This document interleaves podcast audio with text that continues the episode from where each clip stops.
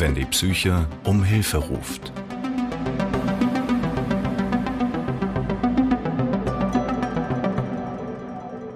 Hallo zusammen, herzlich willkommen zu unserem Podcast Kopfkino. Wir lassen hier Betroffene psychischer Erkrankungen zu Wort kommen, aber auch Angehörige und Fachleute. Und genau so einen Fachleut haben wir heute in unserer Folge 4 zum Thema Hilfe, Fragezeichen, hier. Wir, das sind Matthias und Julian, als Ehrenamtler beim Verein Gender Inspiration e.V. Und unser Gast hat über Umwege zu seinen heutigen Tätigkeiten als Coach und Therapeut gefunden und heißt Heinz Peters. Schön, dass du heute bei uns im Studio sein kannst, Heinz. Aber gerne. Ja, herzlich willkommen. Ähm, als erfahrener Selbstreflektierer und Begleiter von Erkenntnisprozessen anderer kannst du uns bestimmt sagen, wie geht es dir gerade? Wie es mir gerade geht? Ich bin sehr zufrieden mit dem Leben und dem Wetter und der gegenwärtigen Situation, dass wir hier einen Podcast machen. Ja, das ist doch mal was. Deine Homepage hat mir ein wenig über dich äh, erzählt, über dein vielseitiges Berufsleben. Da habe ich gelesen, du warst Exportkaufmann, hast in einem Druckereibetrieb gearbeitet oder den sogar geleitet. Und seit den 80ern arbeitest du als Therapeut, Coach und Supervisor. Wie viele bist du eigentlich? Ich glaube, dass es für mich gut ist und für mein jeweiliges Gegenüber, wenn ich mich immer wieder in das Gegenüber und seine und ihre Lebenswelten eindenken kann. Äh, ich selber habe meine Schwerpunkte, also ich wohne in Köln und praktiziere in Köln und habe einen kleinen Bauernhof in der Eifel und das ist wichtig für meine gesamte Arbeit, weil ich mit beiden Orten auch arbeite. Auf deiner Homepage ist so ein ganz markanter Satz oder eine Überschrift, da steht Zwischenbilanz, Doppelpunkt, die richtige Entscheidung, Ausrufezeichen. Und ich habe eben mal aufgezählt, was mir in deinem Lebenslauf so begegnet ist. Das klingt ja auch nach Entscheidungen, die du getroffen hast. Oder bist du jetzt in bestimmte Berufsrichtungen auch mehr reingespült worden? Ich glaube, dass ich mehr reingespült worden sind. Also es gab Begegnungen, wo ich dann aber entscheiden musste. Ähm, ich habe, nachdem ich ein Jahr in Paris gearbeitet habe, im Büro, einfach so, da war ich wieder in Köln und jemand aus dem Kurs in Paris traf mich und sagte, hör mal, du kannst doch Folgendes machen, so und so und so und hier ist die Anschrift und hier ist der Einsendeschluss. Und dann habe ich das gemacht und das war drei Tage später und dann hatte ich einen Studienplatz in Sozialpädagogik. Also wir verdanken deine heutige Tätigkeit im Grunde sehr aufmerksamen Mitmenschen. Ja, ich zögere, weil ähm, klar, man muss das, äh, man muss die Gelegenheiten, wenn man einen Tipp bekommt oder etwas Konkretes gesagt bekommt, die muss man dann selber auch umsetzen. Ähm, der Mensch, der mir das gesagt hat, hatte keine Ambition, er wollte mich nicht irgendwo hin in eine Ausbildung bringen, sondern hat das so erzählt, weil er das gerade gemacht hat. Mhm. Und dann denke ich so nachträglich, ja, Glück gehabt, hat genau gepasst. Ja, vielleicht erklärt das ja auch ein bisschen, warum gerade die Spezialgebiet Entscheidungen treffen für dich auch so wichtig ist, auch anderen Leuten zu assistieren, Entscheidungen zu treffen, Lebenswege umzugestalten oder überhaupt zu gestalten.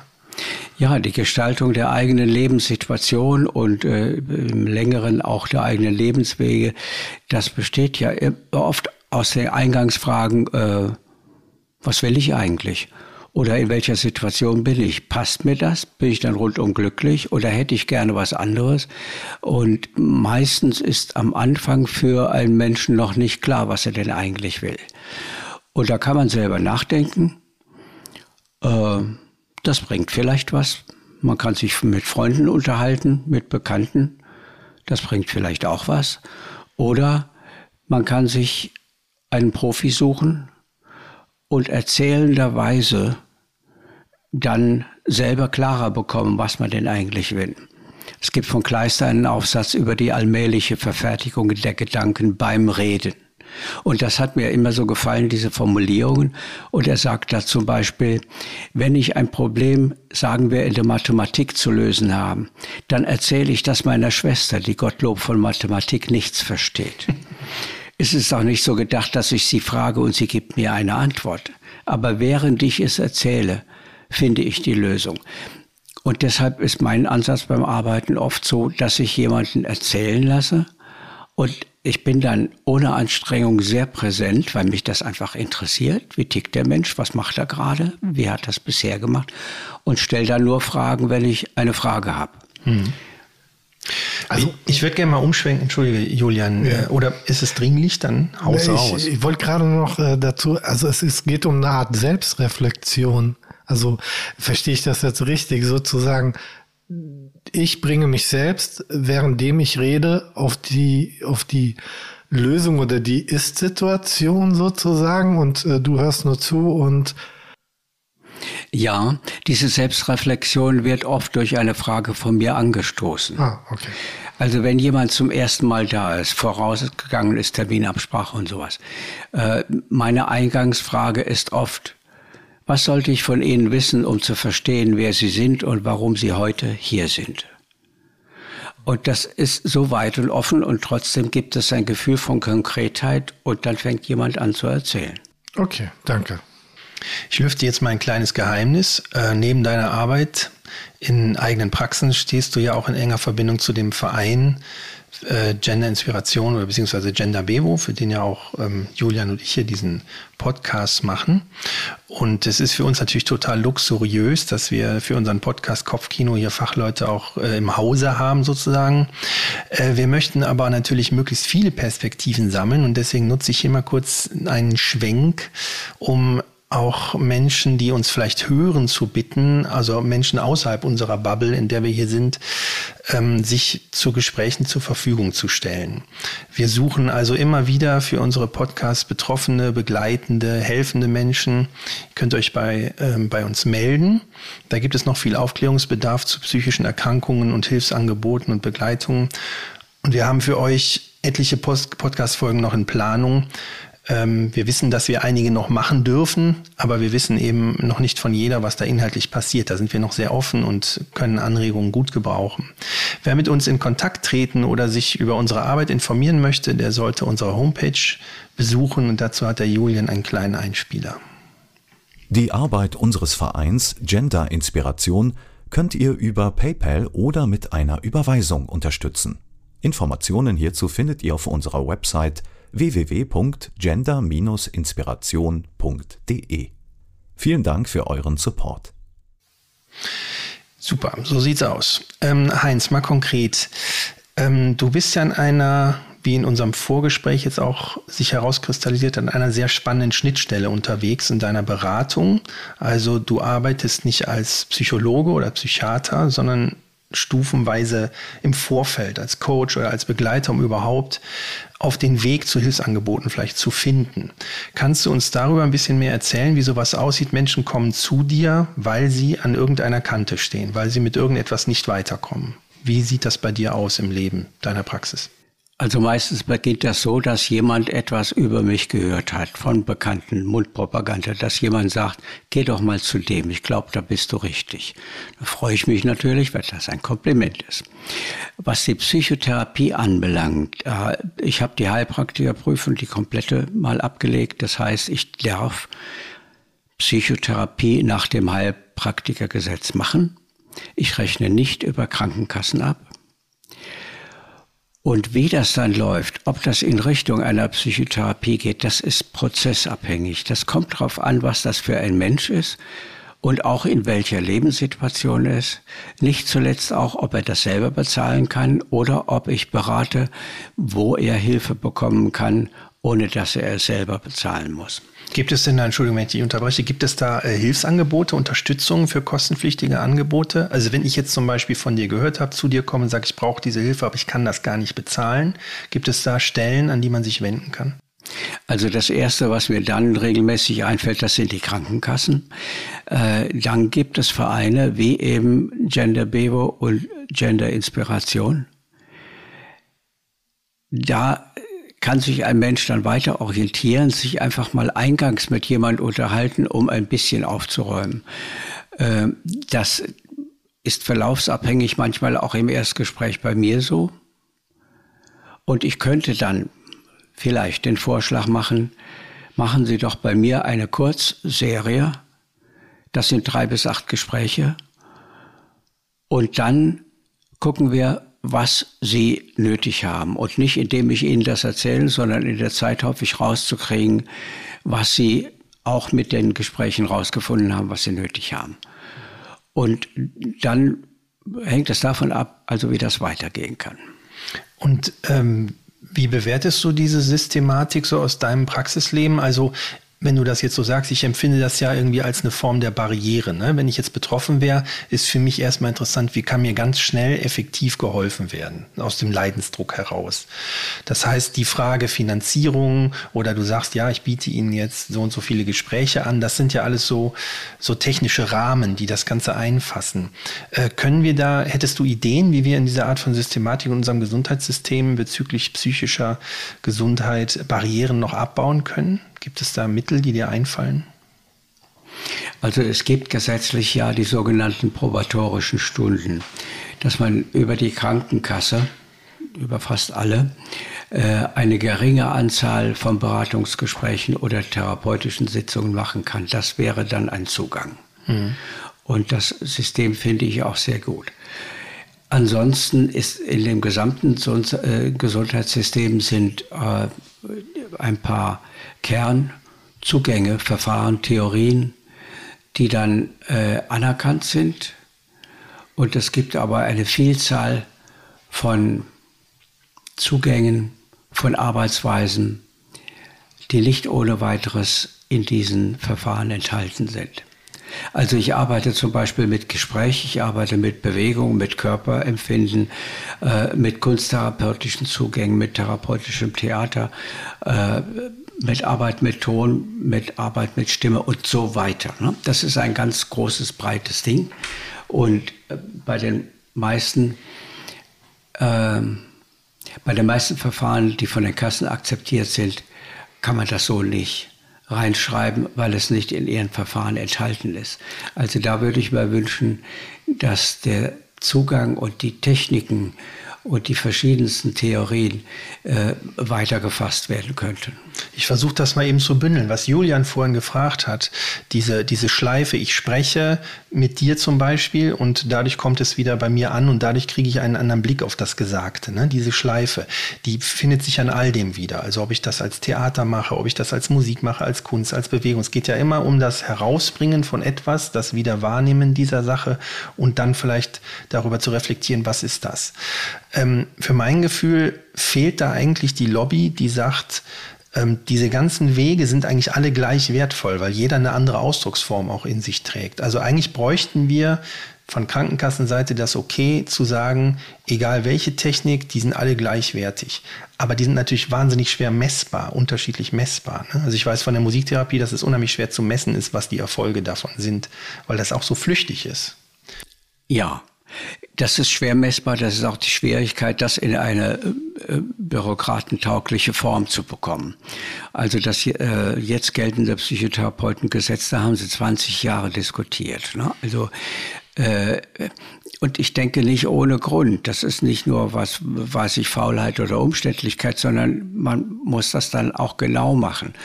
Und es muss äh, auch justiziabel sein, schönes Wort. Ne? Also man muss das auch äh, gesetzlich denn auch begründen können. Und dazu sind entsprechende Schritte, also äh, alleine die Anträge und die Zwischenberichte und ein Fazit. Da kann man nicht gut sagen, so, und dann habe ich die Musik gespielt und habe gesagt, machen Sie doch mal die Bewegung. Und dann hat der Mensch gesagt, jetzt geht's mir besser. Äh, naja, gut, so funktioniert das ja leider auch nicht. Da, da habe ich auch eine Frage. Also, ähm, hat die Menschheit überhaupt Zeit, 20 Jahre zu warten? Also jetzt nur mal so, es brennt ja an allen Ecken und Enden, sagen wir es mal so.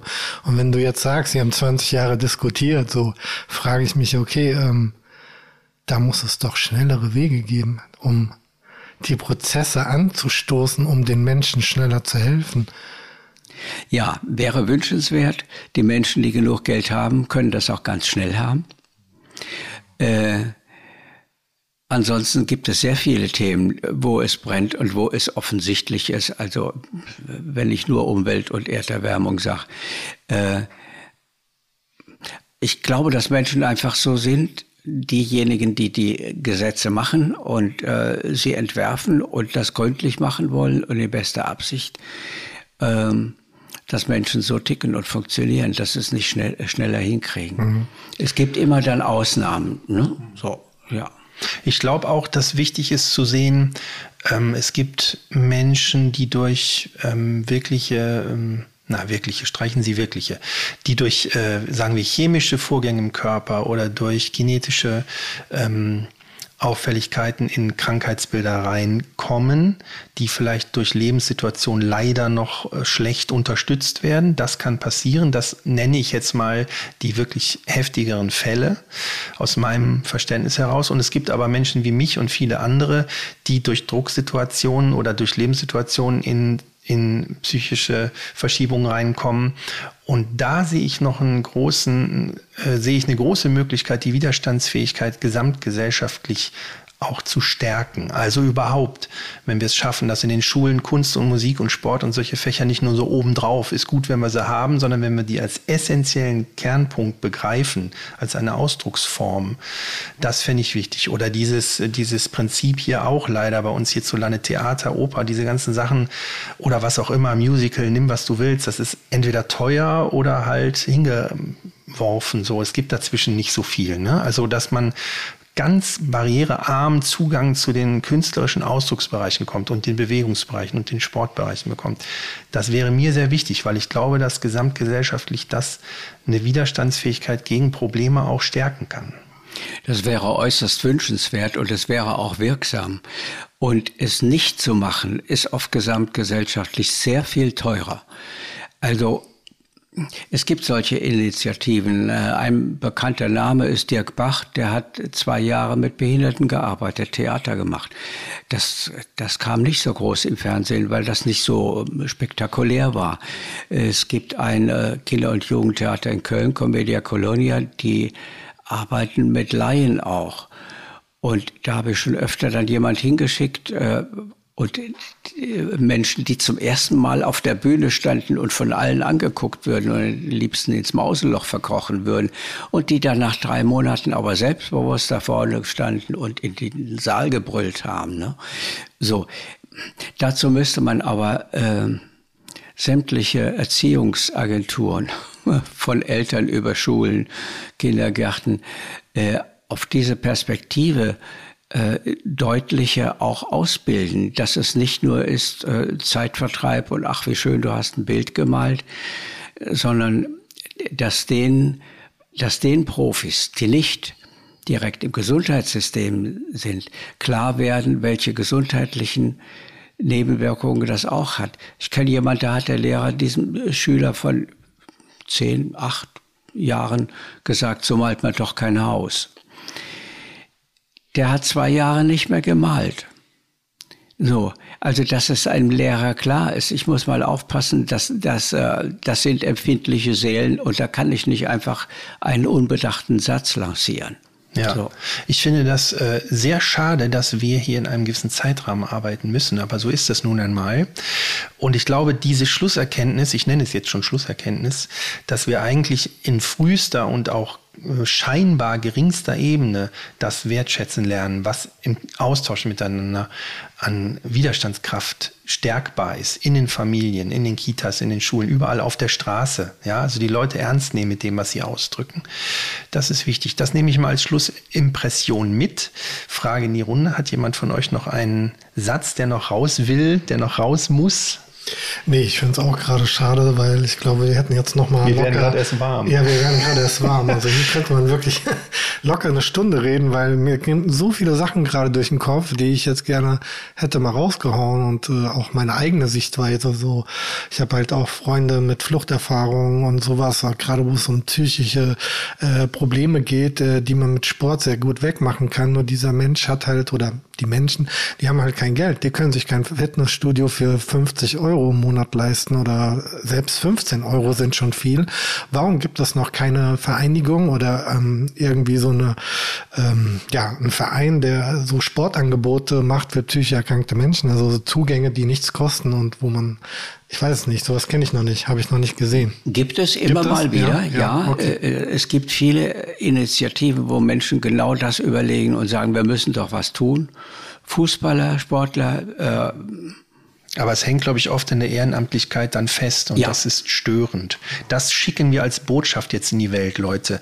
Ehrenamt ist super, wir machen das hier alle gerne, aber wenn wir das ernst meinen mit unserer Gesellschaft, lieber Herr Lindner, ich möchte Sie inständig bitten, an dieser Stelle investieren Sie in die psychische Gesundheit der Menschen in diesem Land. Ja. Lieber Heinz, ich danke dir ganz herzlich für deine Zeit, dein Wissen. Aber gerne. Ich hoffe, du hast auch etwas mitgenommen außer einem halben Glas Wasser. Ja, es ist spannend. Ich rede auch gerne darüber. Ja, vielleicht dürfen wir dich ja noch mal einladen nächstes Jahr. Also wir haben ja noch ein paar Folgen vor uns und äh, denke und kann mir sehr gut vorstellen, dich gerne noch mal als Gast hier einzuladen und wir, wir knüpfen da an, wo wir jetzt aufgehört haben. Ja, ich denke, so ein Podcast ist ja auch genau das, was wir eben äh, besprochen haben, Ansätze machen und äh, ja. Genau. Also, vielen Dank auch nochmal von meiner Seite aus. Gerne. Und ja, dann würde ich sagen, bis demnächst. Ne? Bis demnächst.